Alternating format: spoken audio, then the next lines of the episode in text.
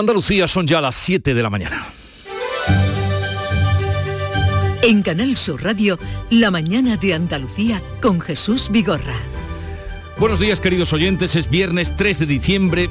Muchos de ustedes estarán pensando a esta hora en el puente, tal vez con la miel en los labios del descanso, quienes ahora se tienen que levantar para echar la última peonada, pensando en el viaje, el paseo o los amigos. Un merecido descanso en un momento de incertidumbre y de preocupación por el aumento de los contagios y también de esa variante Omicron pero también con una alta tasa de inmunizados, eso da tranquilidad, algo que ha querido agradecer y reconocer precisamente en Córdoba ayer la ministra de Sanidad, Carolina Darias. Además, España cuenta con otro factor que es clave y fundamental, y es la altísima concienciación ciudadana. Tenemos una cultura vacunal en nuestro país, en nuestra sociedad, que es digno de reconocer, y esta ministra lo quiere hacer. La altísima responsabilidad de los españoles y de las españolas que entienden que la vacunación no solamente es un derecho, sino incluso como una obligación y así las cosas no habrá en España vacuna obligada, en Alemania sí, en febrero, allí acaban de notificar 74.000 contagios en un día. La todavía canciller Angela Merkel ha anunciado un confinamiento suave para los no vacunados, ni bares, ni restaurantes, ni tiendas no esenciales. La situación en nuestro país es grave. Los hospitales están al límite con pacientes que tienen que ser trasladados. Hablamos hoy de un acto de solidaridad nacional para que la tasa de contagio descienda y no sobrecargue el sistema sanitario. En España, Cataluña y la Comunidad Valenciana se suman desde hoy a Galicia, Aragón, Baleares, Murcia, Navarra y el País Vasco y exigen el pasaporte COVID a las puertas de bares, restaurantes o gimnasios. Andalucía ha pedido a la justicia el aval por segunda vez para acceder a residencias y hospitales, en esta ocasión con fecha puesta hasta el 7 de enero, como le ha exigido el TSJ de Andalucía. Eh, se ha mandado, se está ya tramitando eh, por los servicios jurídicos el, eh, poner un límite que posiblemente se desea hasta después de Navidad. Palabras del consejero de Salud Jesús Aguirre. Las vacunas para los niños de 5 a 11 años llegarán a España dentro de 10 días y el reparto será inmediato, por lo que empezarían a inocularse antes de fin de año. Asunto de esta madrugada, los sindicatos han desconvocado la huelga prevista hoy en Unicaja. Hay avances con la patronal sobre el despido y los traslados de 1.500 trabajadores. También se entendieron anoche Esquerra y el gobierno. Los republicanos no van a torpedear los presupuestos, pero, siempre hay un pero, todavía pueden poner eh, piedrecitas en el camino si la ley audiovisual no se diseña a su gusto. Pueden presentar enmiendas parciales y retrasarlos. El secretario general del Partido Popular, Teodoro García Egea, lanzaba críticas desde Valencia. Hemos visto cómo los presupuestos generales del Estado de Pedro Sánchez han priorizado el juego del calamar en catalán a la naranja valenciana. Y en cuanto al tiempo, el puente se inicia con un eh, tiempo propicio para el disfrute, con sol y máximas en ascenso en la vertiente mediterránea y sin cambios en las demás zonas. Pero vamos a comprobar cómo se avecina este viernes en cada una de las provincias de Andalucía, cómo viene el día por Cádiz. Salud, Botaro. El día despejado de momento tenemos 8 grados de temperatura en los termómetros, pero llegaremos a los 15. En el campo de Gibraltar, Ana Torregrosa. Aquí despejado también, a esta hora 9 grados, esperamos una máxima de 17. ¿Y por Jerez, Pablo Cosano? Más frío, Jesús, 6 grados. Ahora mismo la máxima será tan solo de 12, cielo limpio. En Huelva, Sonia Vela. Aquí también tenemos 6 a esta hora en la capital, despejado, máxima de 18 para hoy. Y por Córdoba, José Antonio Luque, ¿qué se espera? Uy, uy, dos grados bajo cero en Espiel, eh, en la capital no está mal, tenemos una temperatura de, casi 4 grados en el centro y hoy posiblemente lleguemos a tener 15 de máxima. En Sevilla, Pilar González. Cielo despejado, bajan las temperaturas mínimas, pero de máxima pues, esperamos 16 grados, ahora tenemos 8. ¿Cómo amanece en Málaga, María Ibáñez? Pues amanece despejado con 11 grados en la capital, alcanzaremos los 16. ¿Qué se espera en Jaén, Alfonso Miranda? ¿Qué tal? Buenos días antes que nada te cuento, ha habido un accidente de tráfico, un camión de gran tonelaje eh, obstaculiza a esta hora de la mañana el carril izquierdo de la A44 bajando el puerto carretero en el kilómetro 71 dirección Jaén. Por lo demás, en cuanto al tiempo, fresca está la mañana a esta hora con 3 grados bajo cero en Campillo de Arenas y 3 en la capital. Tengan atención a esa advertencia que hacía Alfonso Miranda. ¿Estarás el lunes, Alfonso? Por supuesto, aquí estaremos. No esperaba menos de ti. En Granada, Jesús Reina, ¿qué se espera? Eh, cielo despejado, el que ya tenemos, pues que continúe durante toda la jornada. En estos momentos tenemos 3 grados de temperatura en la capital granadina, pero prácticamente todo el interior, desde Granada hasta Albacete, desde Granada hasta Jaén, desde Granada hasta Almería, todo el interior, todo el altiplano está en estos momentos a 2 grados bajo cero. Eh, pues ya está. En Almería, María Jesús Recio, ¿cómo amanece? En la capital tenemos 13 grados, el cielo despejado, alcanzaremos una máxima de 18.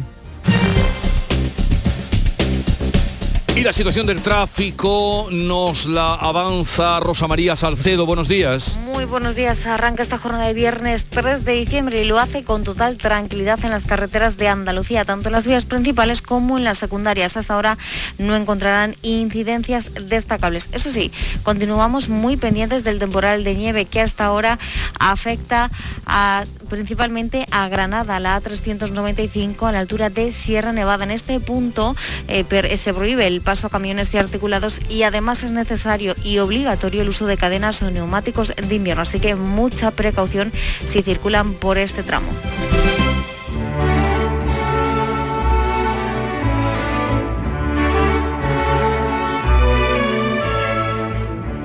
El tempranillo tiene hoy nombre propio, se fija en Joan Manuel Serrat, que se va pero no se va, eh, me voy pero me quedo, anuncia su retirada, pero, pero, hay toda una gira por delante. Te escuchamos. Tempranillo de la despedida de Serrat. Quizá porque aquella edad se quedó por sus canciones y siguen sonando aún en los recuerdos de entonces. Él es el gran trovador que encendía corazones Hoy nos dice que se va, pero se nos queda. ¿Dónde? En todo lo que fue dando. Amor, largas emociones. Se va John Manuel Serrat, pero el aire ya conoce el lenguaje universal de muchas de sus canciones.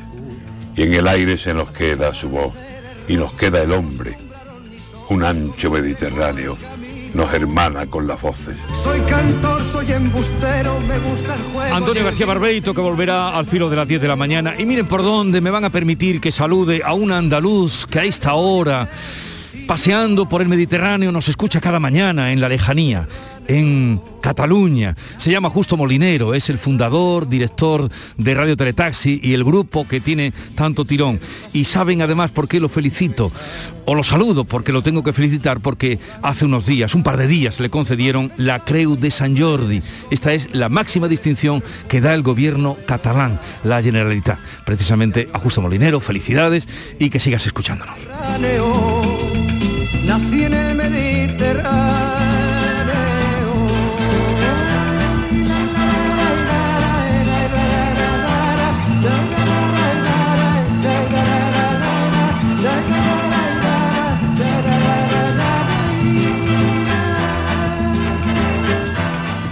Soy José Andrés. Cuando llegué a Washington me preguntaron de dónde venía y yo les dije que del país más rico del mundo y les conté cómo era. Les conté que tiene árboles donde nace oro. Les dije que los bancos más importantes están en el mar. Desde ese día nadie dudó que venía del país más rico del mundo. Alimentos de España, el país más rico del mundo. Aquadeus, ahora más cerca de ti, procedente del manantial Sierra Nevada, un agua excepcional en sabor, de mineralización débil que nace en tu región. Aquadeus Sierra Nevada es ideal para hidratar a toda la familia y no olvides tirar tu botella al contenedor amarillo. Aquadeus, fuente de vida, ahora también en Andalucía. Hay un sentido con el que no nacemos, que se educa, se aprende y se trabaja. No temas. El uso no lo gasta. Sentir que puedes cuando otros dudan de que puedas.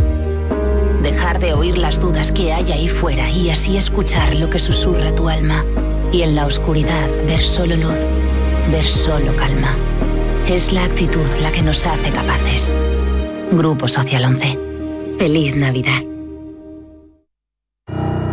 ¿Sabes qué decimos en Andalucía? Que las pequeñas alegrías no son pequeñas, son la alegría. Estas navidades disfruta las pequeñas cosas cada día con las personas que tienes cerca de ti. Y cualquier día del año, ven Andalucía. Y también te lo digo yo, Antonio Banderas. Estas navidades, date una alegría. Ven Andalucía. Junta de Andalucía. Imagina por un segundo que el 22 de diciembre te toca la lotería de Navidad. ¿Con quién te gustaría celebrarlo? ¡Ay! Pues ¿con quién va a ser? Con mis tres nietos. ¡Ay, que me dan la vida! Vamos, mira, que, que yo no quiero que me toque, ¿eh? Si no les toca a ellos también. Compartimos la suerte, con quien compartimos la vida. 22 de diciembre, sorteo de Navidad. ¿Y a ti? ¿Con quién te gustaría celebrarlo? Loterías te recuerda que juegues con responsabilidad y solo si eres mayor de edad. La mañana de Andalucía con Jesús Bigorra. Noticias. Vamos con la actualidad de este día. ¿Qué pasa por cómo la Junta volverá a solicitar el pasaporte COVID al Tribunal Superior de Justicia de Andalucía tras el rechazo de los jueces por no incluir en la primera solicitud una fecha de vigencia? Carmen Rodríguez Garzón. Sí, la nueva solicitud ya incluye el 7 de enero como fecha límite para que sea obligatorio presentar el certificado COVID para acceder a centros sanitarios y a residencias. El Tribunal Superior de Justicia en esta ocasión ve proporcional y justificado esa exigencia del pasaporte. Dice que es una medida poco limitativa derechos fundamentales, pero no la ha avalado por esas razones, que explicaba así su presidente Lorenzo del Río. Simplemente después de entender que era justificado, que era proporcional y que se podía dar vía libre a ese pasaporte COVID para hospital y residencia, ha entendido que esa medida limitativa exige obligatoriamente una limitación temporal, un tiempo. El consejero de Salud todavía deja abierta la posibilidad de solicitarlo para hostelería y ocio nocturno, como han pedido y como vienen reclamando desde hace días desde el sector. Javier Frutos, el presidente de la Federación de Hosteleros de Andalucía, dice que es importante para salvar la Navidad creemos que es el mal menor que, podemos tener ahora mismo y si es verdad que empujamos, que si la Junta se lo está pensando, que, cuente con nosotros, porque nosotros es verdad que, que, preveemos que es mucho mejor a día de hoy tener esa, esas medidas preventivas, ese pasaporte COVID, a tener una restricción y no tener una, una Navidad normal. Y eso es un poco el, resumen después de contextualizar la situación que estamos viviendo. Baleares ha sido la última comunidad en sumarse al pasaporte COVID. Madrid de momento no lo contempla. Y la vacunación para los menores de 12 años va a comenzar antes de la Navidad en toda España. Javier Moreno. El próximo 13 de diciembre va a llegar más de un millón de vacunas infantiles de Pfizer y el Ministerio de Sanidad las va a enviar de forma inmediata a las comunidades en función de la población que tengan de esa franja de edad. El próximo martes la Comisión de Salud Pública definirá la campaña pediátrica. Hay que hacer una excelente planificación que a partir del 13 de diciembre llegará el la primera, el primer envío de la vacuna pediátrica de Pfizer. Llegará 1.3 millones de dosis y en enero llegarán en torno a 2 millones, creo recordar, de vacunas.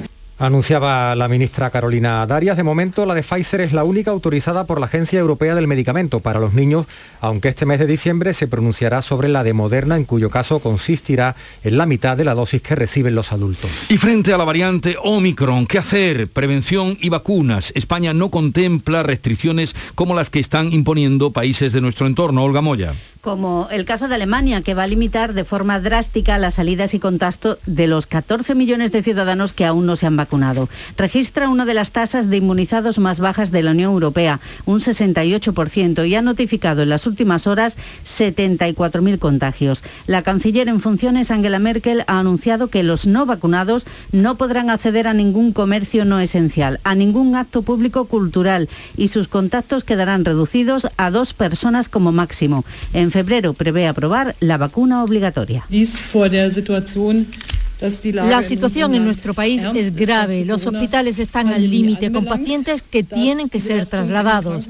Hablamos hoy de un acto de solidaridad nacional para que la tasa de contagio descienda y no sobrecargue el sistema sanitario.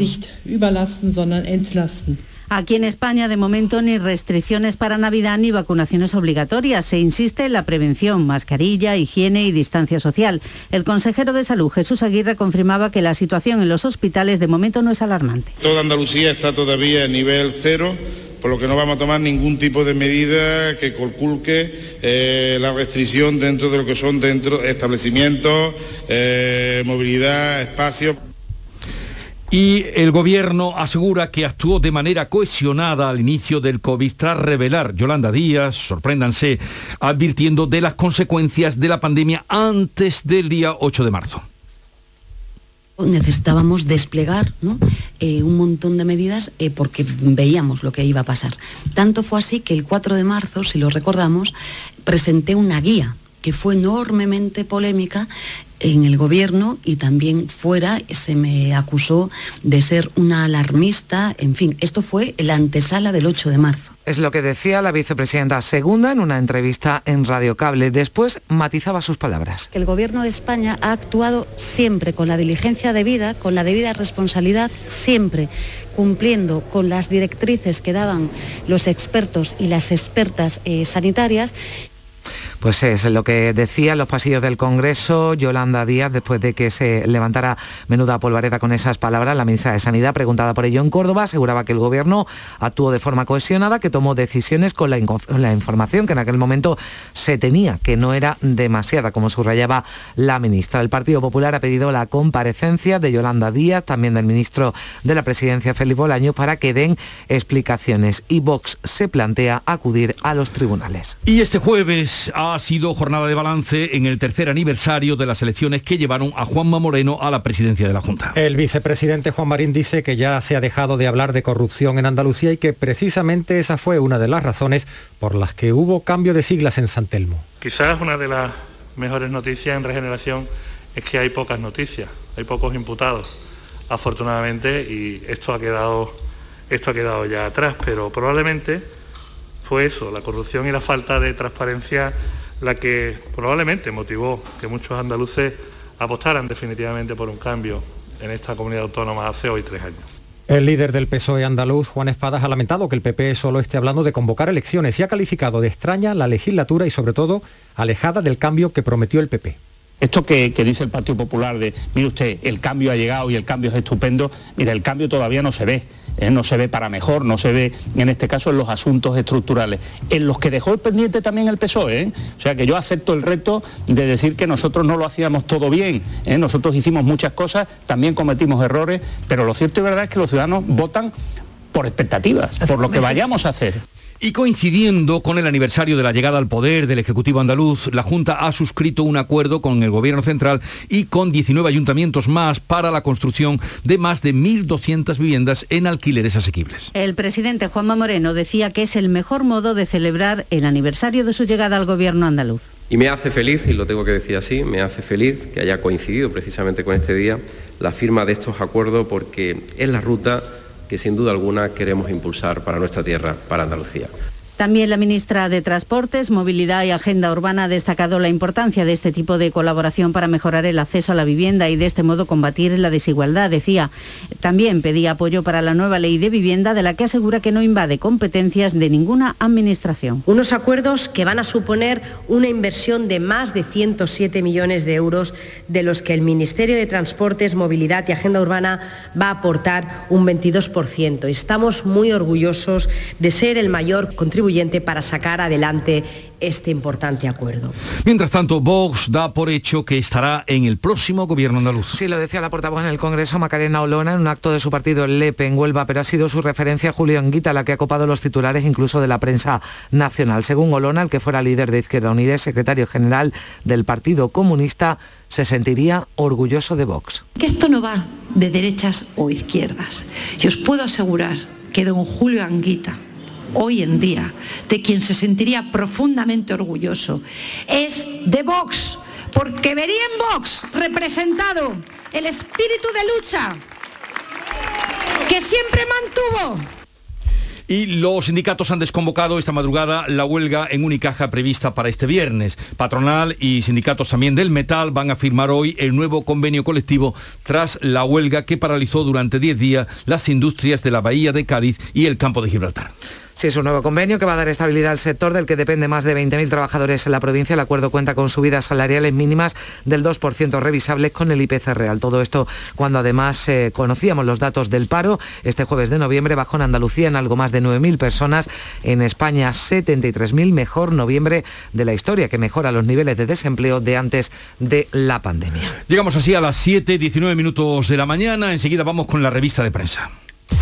La mañana de Andalucía. Te he dejado el coche como una patena, que me lo has traído... Por cierto, tenías debajo de la sombrilla esta piscina climatizada de 50 metros con techo retráctil, tres niveles de profundidad, jacuzzi y socorrista titulado. Nunca un euro tuvo tanto valor. Super 11 de la 11. Por solo un euro, hasta un millón. Super 11 de la 11. 11. Juega responsablemente y solo si eres mayor de edad. En Andalucía pescamos frescología. Nuestra flota pesquera artesanal sale a faenar cada día para abastecernos de la gran calidad y frescura del pescado recién capturado en nuestra costa andaluza y que al pasar por Lonja cuenta con todas las garantías de seguridad alimentaria y sostenibilidad. Todo para que puedas disfrutar de esta maravillosa fuente de salud y sabor. Porque el gusto por el mar y la pesca forman parte de nuestra cultura de la frescura y tradición. Consume pescado fresco andaluz. Consume frescología. Fondo Europeo Marítimo y de Pesca. Agencia de Gestión Agraria y Pesquera de Andalucía. Junta de Andalucía. Todo lo que hacemos nos define. Cada acto habla de quiénes somos, de lo que nos importa. Ahora tenemos la oportunidad de decir tanto con tan poco. La oportunidad de mostrar lo mejor de nosotros. Por nuestro futuro. Por tu futuro. Llena tu mesa de Andalucía. Junta de Andalucía. Avanzamos hacia un futuro mejor. Lleno de vida. Recuerdos compartidos. Experiencias únicas. En compañía. Atrapando momentos. Disfrutando. Construyendo sueños. Cuidándonos. Siempre con respeto. Practica los buenos tratos por una vida libre de violencias machistas. Delegación del Gobierno contra la Violencia de Género. Ministerio de Igualdad. Gobierno de España. Vamos a celebrar una gran fiesta de cumpleaños. Y estás invitado. Vendrán los mejores artistas andaluces. Todos los que han nacido en Canal Fiesta y hoy son figuras internacionales. Será muy pronto. Y tú podrás vivirlo en directo. No pierdas nuestra sintonía porque falta muy poco para que te digamos cómo. Canal Fiesta cumple 20 años y lo vamos a celebrar a lo grande. No te lo vayas a perder. Canal Fiesta. 20 años contigo.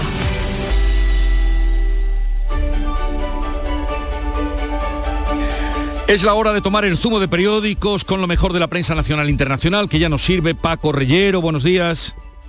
Buenos días Jesús, son las 7.22 en este, en este segundo, en este minuto justo en el intermedio de la, de la, del cambio horario, 7.22, dos minutos por encima de las 7 y 20. Hablamos mucho en la prensa de la ministra de Trabajo, la vicepresidenta del Gobierno, Yolanda Díaz, que señala que el propio Gobierno ignoró el COVID antes del 8M, el PP reclama investigar tras su confesión, mientras Vox pide reabrir la causa judicial. Eso está en el mundo. En ABC el gobierno ve un error que Yolanda Díaz utilice el 8M para darse autobombo. La vicepresidenta dijo ayer que llamaron o la llamaron alarmista en Moncloa por avisar antes del riesgo del coronavirus. El título del editorial de ABC alusivo a este asunto es lo sabían y mintieron y en él se puede leer si hubiera una fiscalía a la altura de su misión ya habría incoado diligencias para investigar la delación de Yolanda Díaz, la primera arrepentida, dicen en ABC, en activo en un gobierno español. El español, precisamente, el digital, abre su edición en línea con este enfoque. Yolanda Díaz destroza el relato de la respuesta de Sánchez frente al COVID. El confidencial cree que Díaz idea un programa, es parte de una estrategia, de una estrategia personal y de partido de reconstrucción para relegar a Podemos y sustituir al PSOE. Leemos también en la prensa que Díaz no quiere, entre comillas, la esquinita a la izquierda del PSOE. Es muy pequeña, se la regala a los socialistas. Ella tiene más ambición. El mundo lleva en portada una entrevista con Teresa López, recomendable, la madre de Sandra, la doctora más joven fallecida víctima del COVID. Y dice Teresa, mi hija está muerta porque el gobierno no informó ni protegió a los sanitarios. No hay consuelo pero siento mucho orgullo. ¿Y de qué medidas contra el COVID eh, en esta situación cambiante por Omicron habla la prensa? En el diario.es prestan atención preferente a que el gobierno de Pedro Sánchez se aferra a la tercera dosis para evitar unas próximas, unas nuevas limitaciones. El Ministerio de Sanidad descarta nuevas cuarentenas y pide evitar aglomeraciones, especialmente en las próximas fechas. Ya está aquí el puente y después la Navidad. El Confidencial considera que obligar a vacunar en España no es imposible. Bastaría con una ley orgánica que contemple las sanciones, aunque Carolina Darias, la ministra de Sanidad, lo descarta al menos por ahora. La obligatoriedad de la vacunación. Y también en ese diario figura la entrevista con la viróloga Ana Fernández eh, Sesma, que afirma que no han visto, ellos al menos, no han comprobado variantes que hagan por ahora el virus más letal. Y hay nuevas informaciones con respecto a la transferencia de los fondos europeos justificados por el COVID. ¿Qué se cuenta? La encontramos en el confidencial. Esta información es el propio gobierno el que bloquea la ley que elimina trabas para el despliegue de esos fondos europeos. Así lo critica el confidencial. La mesa del Congreso, que está controlada por el PSOE y por Podemos, va dilatando la presentación del periodo de enmiendas y las aportaciones de los distintos partidos están siendo paralizadas. Eh, después de la polémica de Netflix y HBO, que todavía continúa, y el catalán, el idioma catalán, el diario.es y ABC, entre otras cabeceras, informan que Esquerra no vetará finalmente los presupuestos en el Senado. Ayer parecía inminente otra amenaza, pero hoy hay cambio de postura. En The Objective encontramos más sobre la ley audiovisual porque las televisiones en abierto denuncian que esta ley las discrimina en favor de las plataformas, las plataformas extranjeras y también nacionales. A veces se hace eco de que el bienestar del animal se va a igualar al del resto de la familia. El Congreso da luz verde a considerar seres sintientes a las mascotas y a negar la custodia de los hijos si se maltrata al perro. La Fiscalía, que prorroga seis meses más su investigación a don Juan Carlos, también está en ABC y en otras cabeceras, y en Infolibre también lo apuntan. En el español se destaca que el PP da el primer revés a espadas en Andalucía. Es un asunto de marcado carácter andaluz, pero que ha llamado la atención en los medios nacionales, como en el español, después de arrebatarle Torremolinos la alcaldía junto a Ciudadanos y Vox y el día 20 que se va a celebrar Jesús el pleno que sacará al PSOE de la alcaldía de Torremolinos. Bueno, un apunte por favor de Internacional un apunte brevísimo porque nos están esperando los deportes y hay que ser puntual. Bueno, foto de portada para Angela Merkel, todos firmes en la despedida castrense de la canciller que dirigió el país durante los últimos 16. Adiós a Merkel, pero Merkel Jesús que se va imponiendo el confinamiento de facto para los no vacunados. Ahí estamos en esa polémica hasta dónde llegarán las nuevas medidas internacionales y también las nacionales. Bueno. Efectivamente, ya está por aquí. Eh, tu presencia, ya la nota, todo el mundo. Nuria Castiño, buenos días. Hola, ¿qué tal? Muy buenos días. Pero es un placer, ¿eh? Escuchar a Paco. O sea, que yo me cuadro. Eh, nueve... Tú como Merkel. Como Merkel, mientras le tocan Nina Ha en la banda, que no se sabía Qué gracioso ayer. Todo estupendo.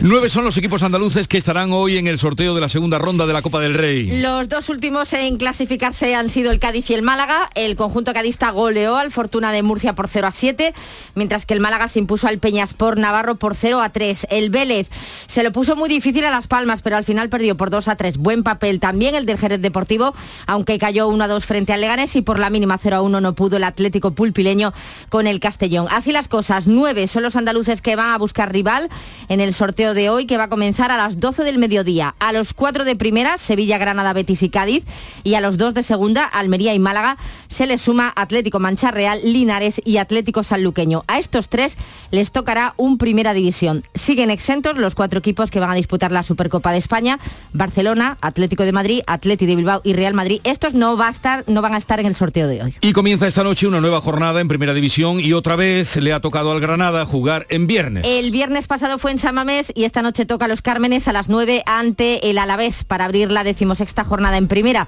El Granada afronta el partido plagado de bajas y de nuevo con la necesidad de sumar los tres puntos para alejarse de la zona peligrosa ante un rival directo. También con lesionados afronta el Sevilla el partido de mañana ante el Villarreal. Vamos a ver si eh, de los tocados en la Copa algunos se puede recuperar. El Betis juega también mañana, visita al Barcelona con ganas de demostrar que también puede con los grandes. El turno del Cádiz es el domingo en Elche, motivo por el que se han quedado concentrados en Murcia tras la disputa del partido de Copa. Y destacar los premios Andalucía de los Deportes 2020 que fueron entregados anoche en Jaén, mejor deportista Davidovich, y las jugadoras andaluzas de rugby Margarita Rodríguez, Laura Delgado y Carmen Castellucci, mejoras, eh, mejores deportistas eh, femeninas. Gracias Nuria, pero veamos con qué cerramos el kiosco, ¿no? Claro. A ver, Paco, echa el cierre. Vamos a echar el cierre con una recomendación a Tribuna del País, digitalizar es vigilar, que está escrita por Carissa Beliz.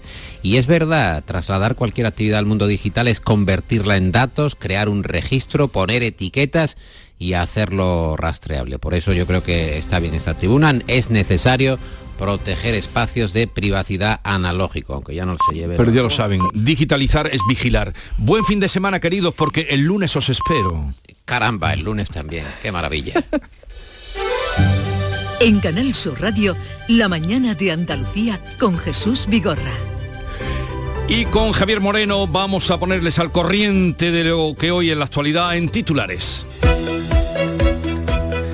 Comienza el largo puente de la Constitución en la Inmaculada con el llamamiento a la prudencia por parte del Gobierno y de las comunidades autónomas. La vacunación no será obligatoria en España. El 90% de la población diana está inmunizada y Sanidad no la ve necesaria. Alemania, con alta incidencia y baja vacunación, plantea hacerla obligatoria en febrero. Las primeras vacunas infantiles contra el COVID llegarán el día 13 a España y se van a repartir de inmediato a las comunidades. Entre diciembre y enero se van a recibir 3.300.000 dosis pediátricas, cantidad que garantiza el primer pinchazo a cada niño. La Junta solicita por segunda vez el aval de la justicia para exigir el pasaporte COVID en hospitales y residencias hasta después de Reyes. Acotar la vigencia es requisito del TSJA que ve la medida idónea y proporcional. La baja presión hospitalaria aleja de momento la ampliación a la hostelería y el ocio nocturno. Con peores datos, Cataluña y la Comunidad Valenciana exigen el pasaporte desde hoy, además de otras seis comunidades. Madrid confirma el primer caso de la variante Omicron sin vínculos con Sudáfrica. Ya son cinco casos en España. Es el primer contagio local. Se trata de un hombre vacunado que presenta síntomas leves mientras la pandemia sigue al alza. Sube seis puntos en Andalucía hasta los 112 y 17 en España, que alcanza los 234. Los sindicatos desconvocan la huelga en Unicaja prevista para hoy. Hay avances en la negociación sobre el despido y traslado de 1.500 trabajadores. Hoy viernes es el último día que se han dado de plazo para cerrar el acuerdo. Junta de Andalucía y Gobierno Central firman con promotoras y ayuntamientos andaluces la construcción de nuevas viviendas. Serán 1.200 en régimen de alquiler y a un precio asequible. En el acuerdo participan también inversores privados. Más de 9.000 andaluces encontraron empleo en noviembre, el mes con mayor bajada de paro en cinco años. Y es el mejor mes del año con 109.000 afiliados más a la seguridad social. En España el desempleo vuelve a niveles de 2008 tras caer en más de 74.000 personas. La Dirección General de Tráfico activa a las 3 de la tarde la operación especial de tráfico del puente de diciembre. Están previstos 1.700.000 desplazamientos en Andalucía. La circulación más intensa hoy será entre las 4 de la tarde y las 10 de la noche. Y bueno será saber cómo viene el tiempo para hoy. Como no, hoy esperamos cielos despejados, salvo algún intervalo nuboso en las sierras del noreste de Andalucía. Las temperaturas mínimas bajan, ya lo hemos notado, con heladas débiles en el interior oriental y en zonas altas. Suben las máximas en la vertiente mediterránea y se mantienen en el resto. El viento sopla de noroeste, flojo en el interior y más intensos a primeras horas en el litoral mediterráneo. 7.33 minutos a la vuelta, estamos con Paco Vocero y las claves económicas del día. ¿Sabes qué decimos en Andalucía? Que las pequeñas alegrías no son pequeñas, son la alegría. Estas navidades disfruta las pequeñas cosas cada día con las personas que tienes cerca de ti. Y cualquier día del año, ven Andalucía. Y también te lo digo yo, Antonio Banderas. Estas navidades, date una alegría. Ven Andalucía. Junta de Andalucía. ¿Te apuntas a moverte de manera sostenible? Tú eliges el coche, eléctrico o híbrido, nuevo o seminuevo, y nosotros nos ocupamos del resto. Con el préstamo motor de Cajamar tendrás el coche que siempre has soñado, ahora de forma sostenible. Consulta condiciones en nuestra web. Financiación otorgada por GCC Consumo, Cajamar Consumo. Condiciones válidas hasta el 31 de diciembre de 2021. Cajamar, distintos desde siempre. Soy José Andrés. Cuando llegué a Washington me preguntaron de dónde venía y yo les dije que del país más rico del mundo y les conté cómo era. Les conté que tiene árboles donde nace oro. Les dije que los bancos más importantes están en el mar. Desde ese día nadie dudó que venía del país más rico del mundo. Alimentos de España, el país más rico del mundo. Disfruta de Andalucía y de la radio hasta enamorarte. Escucha, siente y déjate seducir por una tierra repleta de tradiciones, de una gastronomía de bandera, de patrimonio cultural fascinante y una gente única. En Gente de Andalucía, los sábados y domingos desde las 11 de la mañana con Pepe da Rosa. Quédate en Canal Sur Radio, la radio de Andalucía. Las claves económicas con Paco Vocero. Paco, buenos días, querido. Buenos días, ¿qué tal Jesús? Bien, atentos para aprender contigo eh, de esa Bueno, historia económica. ¿De qué va hoy esa historia económica que nos trae los viernes? Pues mira, vamos a hacer algo, vamos a contar una historia que aparecía esta semana en varias entregas en Financial Times y que tiene su gran curiosidad. ¿Sabes quién es o te suena de algo el nombre de Albert Bourla? Eh, pues no. No, no. Podríamos hablar de un escritor famoso o podríamos hablar incluso de un delantero de la Bundesliga, ¿no? Pero en realidad Albert Bourla es el presidente y consejero delegado de una de las compañías más poderosas del planeta, de nombre tremendamente conocido. Debería conocerlo. Pfizer. Exactamente, Pfizer. Pero, pero claro, de esas grandes no conocemos sus nombres. No se conocen, no se conocen. Pues mira, Bourla, de ascendencia griega y con 60 años recién cumplidos, se ha convertido en uno de los hombres más influyentes del mundo, eh, demandado y tratado de amigo y aliado por Joe Biden o por el anterior primer ministro japonés Yoshihide Suga, además de participante en la reciente cumbre del G7, donde dejó aparcado su avión privado junto al de Boris Johnson. Y es que en estos tiempos de la pandemia, en el que los poderes de los estados han ensanchado su poder, desde las políticas económicas hasta los confinamientos, se marcan de cerca las mayores empresas del mundo, por ejemplo las tecnológicas en Estados Unidos, China o Europa. Pero cuando se trata de la vacuna, estos poderes están obligados a echar mano de la empresa privada, y en este caso de Pfizer. El poder de las grandes empresas farmacéuticas. En efecto, hoy Pfizer es la compañía prácticamente líder de su sector, muy por encima de AstraZeneca, Johnson Johnson o Moderna en relación a las vacunas. Gracias a su capacidad para ampliar la producción, fíjate, en octubre ya dominaba el 80% del mercado estadounidense de las vacunas y el 74% del europeo. Para este año, fuentes oficiales de Pfizer estiman que las ventas de la vacuna llegarán a 36 mil millones de dólares. Y claro, este poder le permite fijar precios y establecer prioridades entre los países a la hora de la venta de las vacunas. Es decir, que puede abrir las economías o mantenerlas en espera dependiendo de sus criterios. Y ahí viene la polémica. Pfizer, que tiene en su mano los países desarrollados con presupuesto suficiente, ha sembrado la sospecha, primero de haber cobrado más caro por la urgencia de los gobiernos occidentales, especialmente europeos, y segundo, de haber puesto en la cola a los países menos desarrollados al exigirles condiciones financieras inaceptables, por ejemplo, en palabras del gobierno sudafricano. Oye, ¿y a todo eso qué dice Bourla, que hoy nos has desvelado, o qué dice la propia compañía? Pues mira, su versión es que han hecho un esfuerzo increíble por servir nada más y nada menos que 2.000 millones de vacunas en tiempo récord, lo que tiene sus costes evidentes y que tiene previsto otros mil millones más para el año que viene. Además, asegura que ha bajado los precios para, para todos y hasta todo lo posible, en especial para los países menos desarrollados y que ha seguido los protocolos que tienen Estados Unidos, incluyendo la conservación de las vacunas tras la entrega para que no se desperdicien, una cuestión muy importante, a ser acusada de ese trato discriminatorio, en las colas de espera. Total, que todo esto ha vuelto a escena tras las previas de la tercera vacuna y la inquietante aparición de Omicron, que por cierto, Burla ya ha dicho esta semana que Pfizer puede fabricar dosis de refuerzo contra esta nueva variante en menos de 100 días. Y como dice una de las fuentes consultadas en esta historia, estamos ante un caso único de una ganancia inesperada en un momento imprevisible, que ha vuelto a movilizar el debate sobre el poder y la influencia global. Y ahora la clave musical esperada de los viernes, que ya suena. Mira, esta magnífica canción ha cumplido recientemente 40 años, una joya del pop de Men and Work, que seguramente nos sonará a muchísimo. Sí, suena, suena, suena. A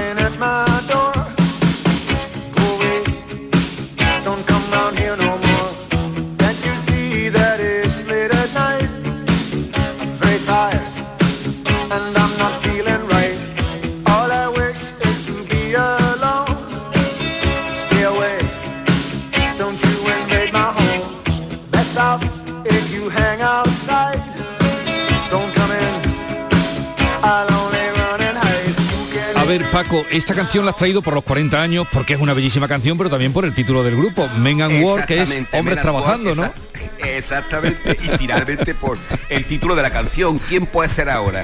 Un poco de ironía para ver el tema del virus. Eh, sí, bueno, y también porque ayer los datos del paro eh, dieron un respiro, ¿no? Hombre, por favor, efectivamente, todo el mundo esperaba unos datos buenos, ya se habían adelantado, pero realmente superaron las expectativas de lo que se eh, pues ya ven ustedes que hasta la clave musical tiene su, su punto. Eh, querido Paco, que tengas un buen fin de semana. El lunes, viernes, ¿no? Por supuesto. Vale. convocando, no podemos faltar.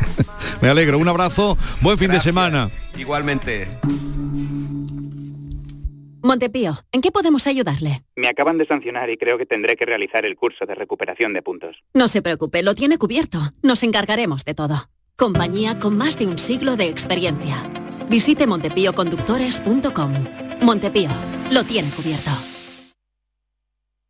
Avanzamos hacia un futuro mejor, lleno de vida, recuerdos compartidos, experiencias únicas, en compañía atrapando momentos, disfrutando, construyendo sueños, cuidándonos, siempre con respeto. Practica los buenos tratos por una vida libre de violencias machistas. Delegación del Gobierno contra la Violencia de Género, Ministerio de Igualdad, Gobierno de España. Desde Frutos Secos Reyes tenemos algo que contarte y te va a encantar. ¿Eres de pipas con sal? Estás de suerte. Lanzamos las nuevas pipas con sal del tostadero de Reyes. Más grandes, más ricas y con un sabor mmm, que no querrás otras pipas con sal. Pipas con sal del tostadero de Reyes. Las del paquete negro. Tus pipas de siempre. Todo lo que hacemos nos define. Cada acto habla de quiénes somos, de lo que nos importa. Ahora tenemos la oportunidad de decir tanto con tan poco. La oportunidad de mostrar lo mejor de nosotros. Por nuestro futuro. Por tu futuro. Llena tu mesa de Andalucía. Junta de Andalucía.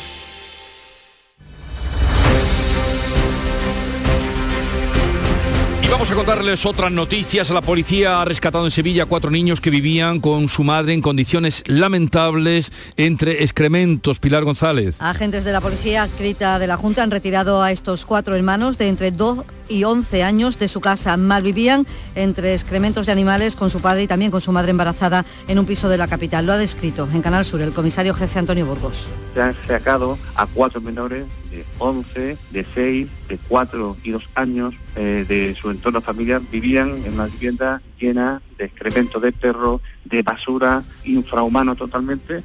Había cucarachas, chinches. Fueron los vecinos los que alertaron de la situación alarmados por el olor. Los niños han sido trasladados a un centro de menores. En Almería ha ingresado en prisión el joven de 23 años que agredió con una piedra a un vecino del poblado de Atochares, en Níjar, al que dejó gravemente herido María Jesús Recio. El detenido llevaba varios meses huido. Se había trasladado a Barcelona, donde la Guardia Civil seguía la pista tras la agresión que ocurrió en mayo en ese asentamiento de Níjar, pero había regresado a Almería hace unos días. Está acusado de un delito de homicidio en grado de tentativa, ya que presuntamente intentó matar a la víctima al atacarle con una piedra en el transcurso de una discusión. Le provocó heridas en la cabeza por las que permaneció ingresado en coma en la UCI del Hospital Universitario Torre Cárdenas durante dos meses en estado muy grave. El agresor pasa ya sus primeras horas en prisión provisional sin fianza. Denuncian una agresión a dos profesores de un instituto de San Roque en Campo de Gibraltar por parte de familiares de una alumna, Ana Torregrosa ha sido en el Instituto José Cadalso de esa localidad de San Roque. El sindicato Comisiones Obreras ha denunciado que el director y el jefe de estudios fueron agredidos verbal y físicamente por los familiares de una alumna que había realizado un vídeo difundido en redes sociales en el que se insultaba a profesores. El centro decidió entonces solicitar a la Guardia Civil que diese una charla en el instituto sobre los riesgos del mal uso de las redes y el ciberacoso. Eso provocó, según la denuncia, la presencia de los familiares en el centro y esa agresión a estos eh, dos docentes. Unas 2.000 personas se sumaban la pasada tarde a la manifestación por las calles de Huelva contra el proyecto de Fertiberia para regenerar la zona de las balsas de fosfoyeso. Sonia Vela. Con la movilización se ha exigido la recuperación medioambiental de las 1.200 hectáreas de marisma que hoy están ocupadas por 120 millones de toneladas de fosfoyesos. Fertiberia pretende taparlos con tierra, soterrarlos, pero los colectivos convocantes de la movilización piden a las administraciones que consulten antes los estudios científicos en contra de ese proyecto de la química. Guzmán Ahumada, de Unidas Podemos por Andalucía, estuvo en la manifestación. proyecto que a todas luces no cumple los principios básicos para hacer un eh, proyecto sostenible con la vida en general y la vida no la puede poner eh, en duda ninguna, ninguna empresa, ningunos intereses. Y en este Día de las Personas con Discapacidad se inaugura la iluminación navideña de Córdoba, que este año tiene un matiz inclusivo. Cuéntanos, José Antonio Luque. Eso es, a las seis y media se inaugura esa iluminación, que fíjate, para que sea inclusiva, dos de los pases, los de las 7 y 8 de la tarde, tendrán un sonido moderado, pensando en quienes tienen alguna excepción sensorial, como los afectados por el espectro autista, que lo pasan mal con los sonidos a muy alto volumen. Se ha fijado un tramo desde la esquina de la calle San Álvaro hasta Correos, debidamente señalizado con iconos. Y hoy además habrá en la zona un espacio acotado para personas con movilidad reducida. Y el Puente de la Música Antigua trae desde este sábado a los municipios de V de Baeza 10 conciertos dentro de esa programación. Así es que atentos si están por aquella zona tan visitada en estos días. 7.45 minutos de la mañana, 8 menos cuarto, tiempo ahora para la información local. En la mañana de Andalucía de Canal Sur Radio, las noticias de Sevilla. Con Pilar González. Hola, buenos días. La DGT activa a las 3 de la tarde la operación especial de tráfico. Prevé 435.000 desplazamientos por las carreteras de Sevilla. Además, Renfe refuerza las plazas de trenes que comunican Sevilla con Madrid. Hoy tenemos el cielo despejado, viento del norte flojo y las temperaturas mínimas bajan con heladas débiles en algunos puntos. La máxima prevista es de 14 grados en Morón, 16 en Écija, Lebrija y Sevilla. A esta hora 7 grados en la capital.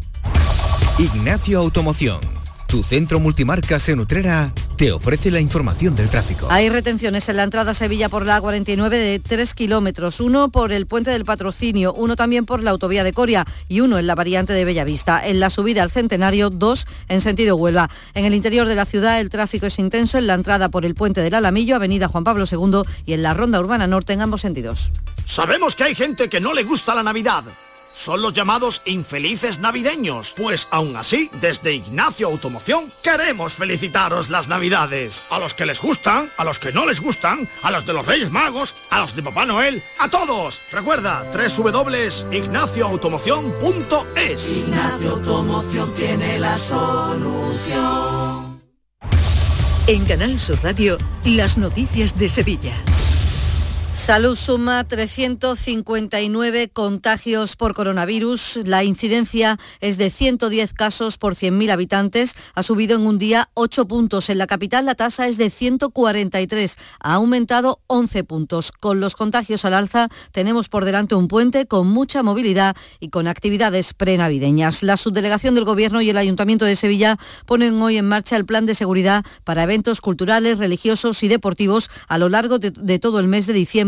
Ya en este puente hay dos procesiones, de la Candelaria y de la Virgen de los Reyes, además del Festival Andaluz de Navidad en Marqués de Contadero y la Copa del Rey de Globos Aerostáticos. El subdelegado del Gobierno, Carlos Toscano, pide colaboración ciudadana por la seguridad y también por el COVID. Hemos dejado diseñado todo y cada uno de los dispositivos de seguridad de cada uno de estos eventos, pero es necesario hacer un llamamiento a la prudencia por encima de todo a que se cumplan todas las recomendaciones que las autoridades sanitarias nos están haciendo en lo relativo al COVID. Comienza además por parte del ayuntamiento el plan específico de tráfico. El, el, delegado de turismo, Antonio Muñoz, espera una ocupación hotelera en torno al 80% en este puente. Además, hay que sumar las visitas de ciudadanos de toda la provincia y por ello también insisten que es necesario aumentar la prudencia. Y desde el Gobierno lo que estamos haciendo es un llamamiento a la prudencia, a la sensatez, porque si bien es cierto que no hay cifras preocupantes para la ciudad de Sevilla en este momento, hay una tendencia alcista que tenemos que intentar por todos los medios que no siga que no siga aumentando. Los bares y restaurantes también esperan tener una ocupación al 80%, pero ante el aumento de los contagios, el presidente de la patronal hostelera Antonio Luque ha asegurado que muchas empresas están cancelando las comidas de Navidad, lo cifra ya en un 20% un 20%, o sea, de cada 10 comidas que había de empresas se están cayendo dos. Eh, las empresas pues no quieren correr riesgo de contagio y a lo mejor las, las comidas familiares o de amigos no se están cayendo, pero las empresas sí. Y entre las citas de este puente, la Feria del Pedroso, la Feria de Muestras de Productos Típicos y Artesanales de la Sierra Morena, con 126 expositores, una muestra que vuelve después de la suspensión obligada del año pasado y con expectativas de superar el número de visitantes. La importancia de la feria la ha destacado en Canal Sur el alcalde José Manuel Alejo. Yo creo que de Sevilla creo que es la, más importante, me parece. Y de Andalucía no me voy a atrever, creo que hay una por delante nuestra nada más, pero que es una de las más importantes. Eh, llevamos ya con esta, mm, sin contar esta que todavía no ha empezado, con las 24 ediciones, pasamos ya de dos millones y medio de visitantes. La feria comienza mañana y hasta el día 8. El desempleo ha bajado casi un 2% en el mes de noviembre, con lo que hay 3.500 parados menos que en octubre en toda nuestra provincia. La capital concentra el 40% de esa bajada.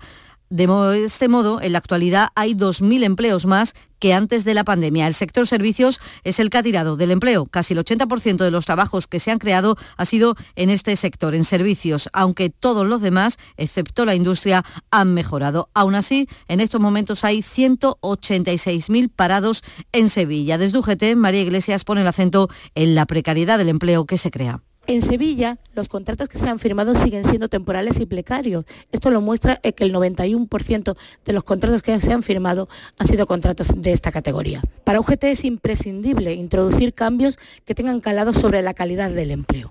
Y Comisiones Obreras destaca que el 60% del paro es femenino. El secretario provincial del sindicato, Carlos Aristú, pide apostar por el sector turístico, motor de la economía sevillana, en el que dice no se invierte y pone un ejemplo. Mientras en la media española hacen falta 950 visitantes para generar un empleo en el sector turístico, en Sevilla hacen falta 3.300 visitantes para generar un empleo.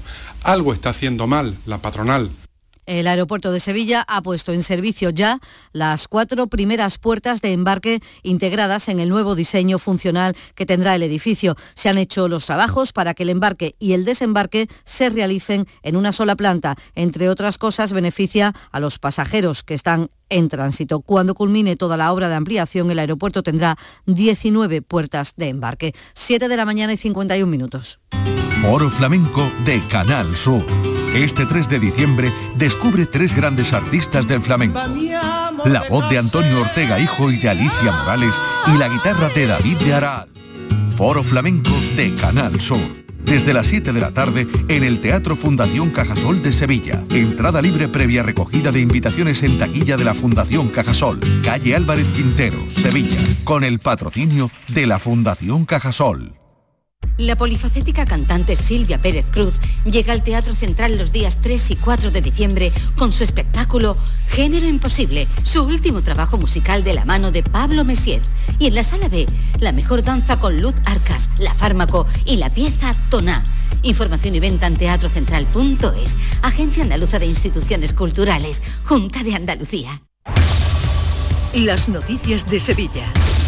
Canal Sur Radio. Este viernes podría convocarse el Pleno Municipal para aprobar los presupuestos de la capital, ya que el acuerdo con Izquierda Unida está a punto de cerrarse. Tras ello, Juan Espadas tiene previsto anunciar su marcha de la alcaldía y planes posteriores. Lo anunciaba así en Canal Sur Televisión. Estamos en los últimos flecos eh, de la negociación. Yo espero incluso, si, si, todo va bien, que antes de mañana mismo podamos convocar el Pleno.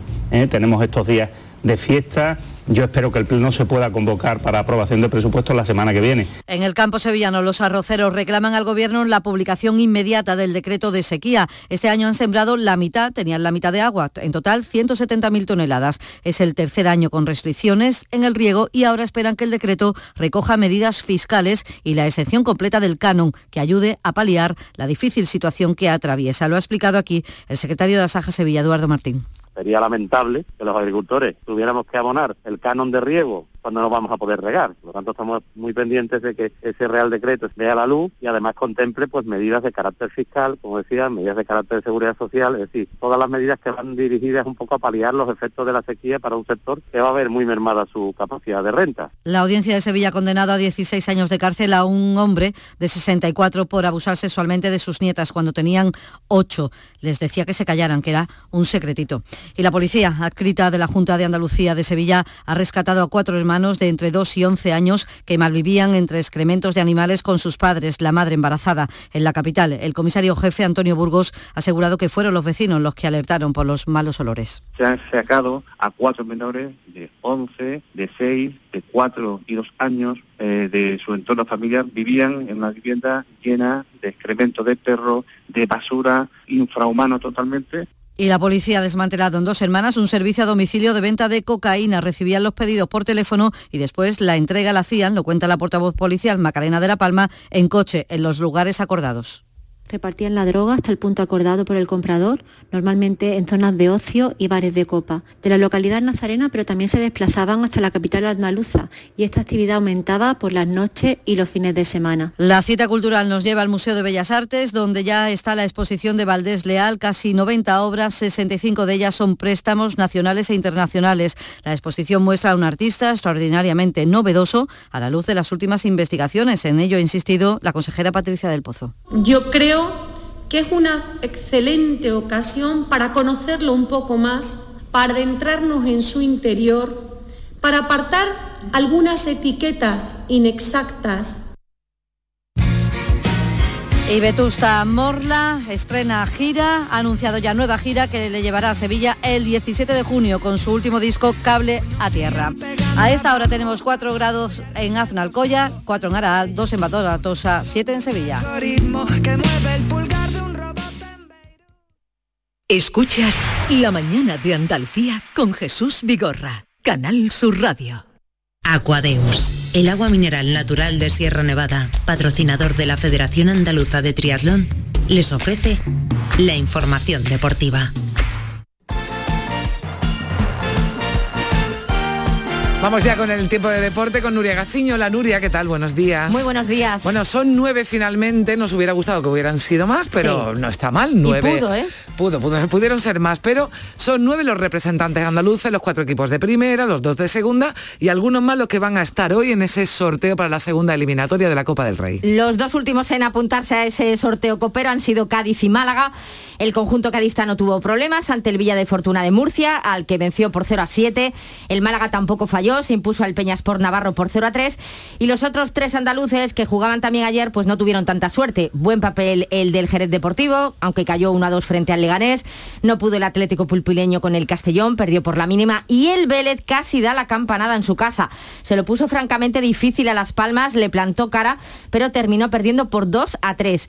En los micrófonos del pelotazo, el jugador Alex Camacho, quien por cierto militó el pasado año en el Alcoyano, que eliminó al Huesca y después al Real Madrid, pues lamentaba no haber podido eh, ganar a Las Palmas, pero bueno, se mostraba muy orgulloso por, mm, por la imagen tan mm. buena que ofrecieron. Y una pena que, al final no, no, hayamos podido lograr la victoria, pero la verdad que nos vamos muy contentos con el partido que hemos hecho y, y con la imagen que hemos dado. La verdad que, casi una auténtica locura. Nosotros no pensábamos que con el tema del horario y eso a lo mejor no, iba, a, venir tanta gente y la verdad que nos hemos llevado una sorpresa increíble. El pues estadio reventar y la gente nos ha dado un, empujón y, y ganas de y casi casi. seguir corriendo bueno ojalá ojalá pasaran no pero la verdad es que vaya fiesta que se vive en estos estadios más humildes más pequeños con este con este torneo que, que a mí me gusta tanto Nuria precisamente por eso porque tienes toda la oportunidad ¿no? ese es el motivo por el que gusta tanto la Copa del Rey no sobre todo a los equipos pues más humildes. Pues nueve al final son los andaluces que van a estar en el sorteo que comienza a las 12 del mediodía no a la una a las 12 a los cuatro de primera Sevilla Granada Betis y Cádiz. A los de segunda Almería y Málaga se les une Atlético Mancha Real, Linares y el Atlético Saluqueño. A estos tres les va a tocar seguro un equipo de primera división. Vamos a ver. Y se libran, como no, los que están en la Supercopa de España. Se vuelven a librar eh, Barcelona, Atlético de Madrid, Atlético de Bilbao y Real Madrid. O sea, esto ya, ya entran en la siguiente ronda. Pues sí, no me parece justo aquí todo ya el bombón. Bueno, a ver, eh, hoy empieza una nueva jornada de liga, Nuria, con uno de los nuestros, con el Granada que vuelve a jugar un viernes. Hoy frente a un rival directo, ¿no? Sí, muy eh, directo. al Alavés. Sí, para abrir esa decimosexta jornada en primera, afronta primero el partido plagado de bajas el Granada, otra vez mm. tiene ese problema de las bajas, aunque la buena noticia es la recuperación de Luis Milla, que sin duda es uno de los jugadores más importantes. Y de nuevo el Granada, que tiene esa necesidad de sumar los tres puntos para alejarse de la zona peligrosa y además para superar a un rival directo, porque si gana podría superar al Alavés. El técnico Rubén Moreno confía en poder romper esa buena racha que lleva el Alavés. Nada, ellos venían en una situación positiva, aunque perdieron el último día contra el Celta, han cogido esa racha de partidos contra los rivales directos, como estamos hablando y como nos viene a nosotros ahora, en los que han ganado, y en los partidos que han tenido entre medio contra rivales de alto nivel han conseguido sacar empates, como contra el Sevilla y contra y contra el Barça, igual que nosotros. Entonces, muchas veces el fútbol son dinámicas y vamos a intentar a ver si con lo del Alavés el otro día, y eh, con lo del Celta el otro día y con lo de mañana les podemos romper esa, esa racha, no porque se la romperá a ellos, sino para cogerla a nosotros. Bueno, pues el Granada, que va a ser el primero de los andaluces en jugar en esta nueva jornada de liga, que otros, otros encuentros destacamos, Nuria? Sobre todo el del Sevilla y el del Betis de mm. mañana, porque es ante rivales importantes. El Sevilla a las 2 de la tarde recibe al Villarreal. Vamos a ver eh, si de los tocados en la Copa, Gudeli, Delaney y Requi, alguno se puede recuperar a tiempo y vuelve a Sánchez Pijuán, Unai Emery, esta vez con público. Mm. Vamos a ver cómo lo reciben. Y el Betis juega también mañana, visita al Barcelona. Hay ganas de demostrar que también se pueden con los grandes. Vamos a ver de qué es capaz en el Camp Nou. Y el turno del Cádiz es el domingo en Elche, motivo por el que se han quedado concentrados en Murcia para estar más cerquita. Bueno, pues eh, así viene también el fin de semana en lo deportivo. Gracias, eh, Nuria. Llegamos a las 8. Aquadeus, ahora más cerca de ti, procedente del manantial Sierra Nevada, un agua excepcional en sabor, de mineralización débil que nace en tu región. Aquadeus Sierra Nevada es ideal para hidratar a toda la familia y no olvides tirar tu botella al contenedor amarillo. Aquadeus, fuente de vida, ahora también en Andalucía.